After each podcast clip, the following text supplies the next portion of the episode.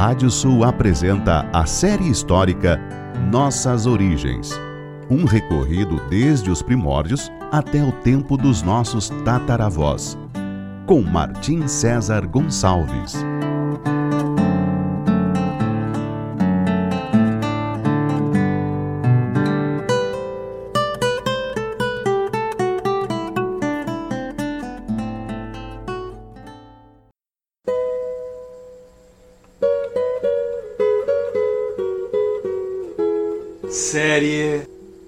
Histórica Nossas Origens da savana africana até a pampa ameríndia. Capítulo de hoje: Os bárbaros e a ilha da Britânia. As fontes gregas e romanas chamavam as ilhas britânicas de Albion, possivelmente em referência às alvas falésias do sudeste da atual Inglaterra. Em seu litoral teria andado o navegante grego Pitéas por volta do ano 325 antes da nossa era, deixando uma descrição de sua geografia. Por essa mesma época, haviam chegado tribos celtas, empurrando as populações nativas para os lugares mais inacessíveis da região. A partir de seu domínio sobre a ilha, começaram a ser chamados de bretões mas aquele território só ganharia importância historiográfica a partir da chegada dos romanos, principalmente a partir das expedições de Júlio César em 55 a.C. e no ano seguinte, com vitórias sobre as tribos locais, ainda que sem uma efetiva dominação já que César teve que retornar ao continente para aplacar revoltas na Gália e também para se contrapor a seus dois colegas e depois rivais, Pompeu e Crasso. Porém, a Britânia só entraria realmente na órbita do Império Romano quase um século depois, no ano 43, quando o imperador Cláudio determinou uma invasão em grande escala, comandada por seu general Aulus Plautius. Não foi, contudo, uma campanha fácil, tendo-se destacado na resistência das tribos locais um líder chamado Caratacus. Foram mais de cinco anos até que os romanos o derrotaram finalmente ele escapou buscando refúgio entre uma das tribos bretãs do norte da atual Inglaterra, mas acabou sendo entregue por sua rainha Cartimandua aos romanos. Na corte, foi sentenciado à morte, mas após fazer um discurso em defesa de seu povo, o imperador Cláudio resolveu poupar sua vida. Outra rebelião estouraria no começo dos anos 60, comandada pela rainha Boldiceia, que conseguiu inclusive expulsar as guarnições romanas da cidade de Londinium, atual Londres, até que finalmente ela foi derrotada e a Britânia passou a viver um período de romanização mais efetiva.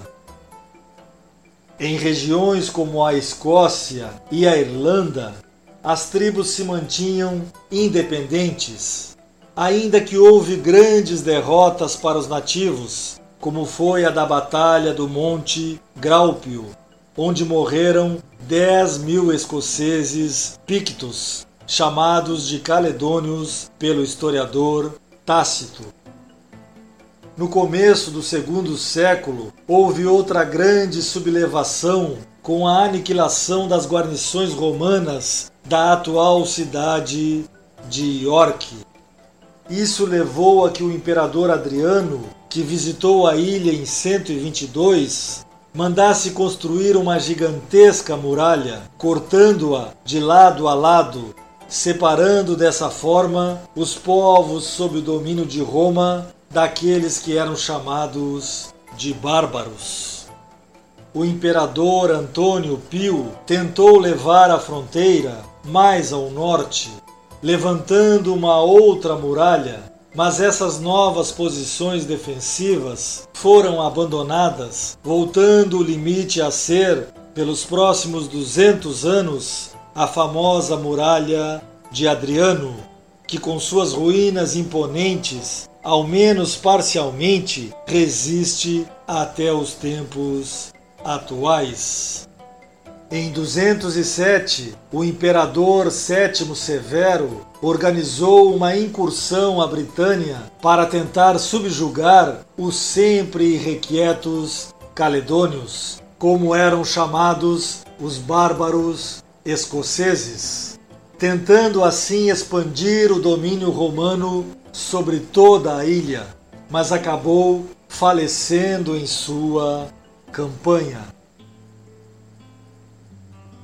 A partir do começo do século V, com o império se esfacelando, os romanos foram sendo substituídos pelos bárbaros, saxões, jutos e anglos, vindos do continente no outro lado do rio Reno, ao norte.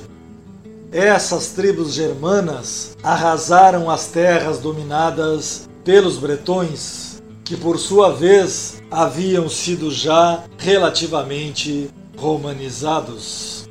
Aos bretões então restou a periferia da ilha ou então a migração para o continente, como fizeram alguns que povoaram o norte da França, na região conhecida hoje como Bretanha.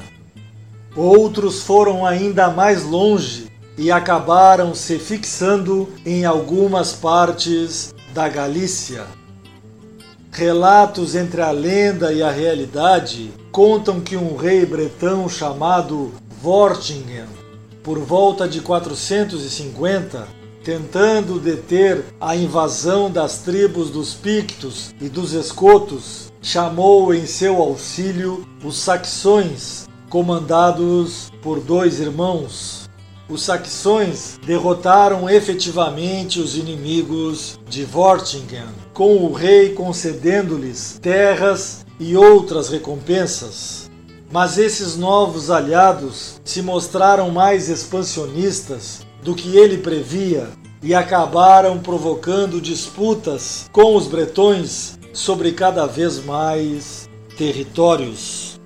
Quatro batalhas então teriam havido entre os bretões e os saxões, sendo que os invasores saíram vitoriosos, inclusive com a fuga de Vortingen para se refugiar em um castelo onde encontraria a morte em 455 sob o ataque de um novo rei bretão. Com a chegada de mais anglo-saxões no século VI, a ilha foi quase totalmente dominada por eles, tanto que os idiomas bretão e latim praticamente desapareceram. Com isso, a partir de então, predominou aquele que conhecemos como idioma inglês dos anglos, um dos mais falados do mundo.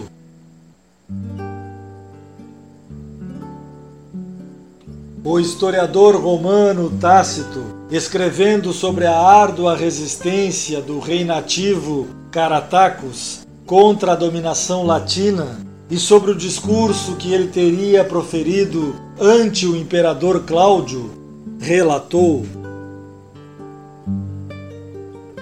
Se o grau de minha nobreza e sorte fosse comparável à minha moderação no sucesso, eu teria vindo para esta cidade como amigo e não como prisioneiro.